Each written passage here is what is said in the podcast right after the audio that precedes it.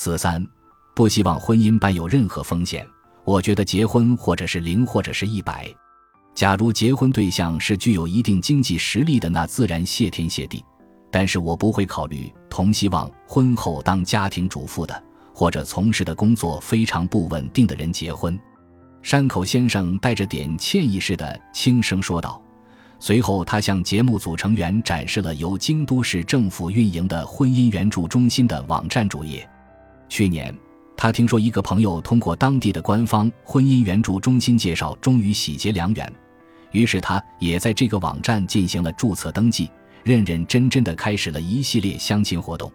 京都市官方提供的不是一对一的婚姻介绍服务，而是多位男性和多位女性间的集体相亲活动。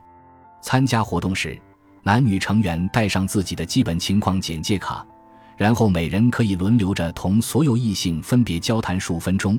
活动最后将自己中意的异性姓名填写在卡片上。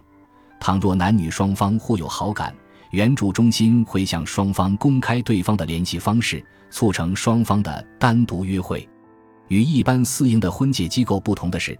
官方婚姻援助中心的登录费用以及年费都是免费的，仅需在参加集体相亲活动的时候支付数千日元的费用即可。定期举办的集体相亲活动，因为是由官方主办，所以拥有极高的人气，加上参加费用便宜，因而抽中率并不高。山口先生此前申请参加过十一次活动，只被抽中两次。可惜两次活动都没能和异性进一步发展至约会。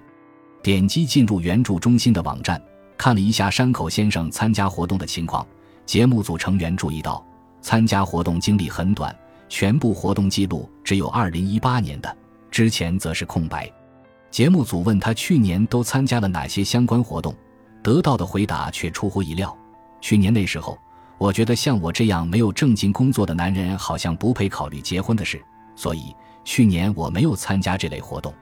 按照山口先生的观念，一个男性考虑结婚，首先必须有过得去的工作和收入，才有资格站上婚活这个舞台，否则就不配考虑。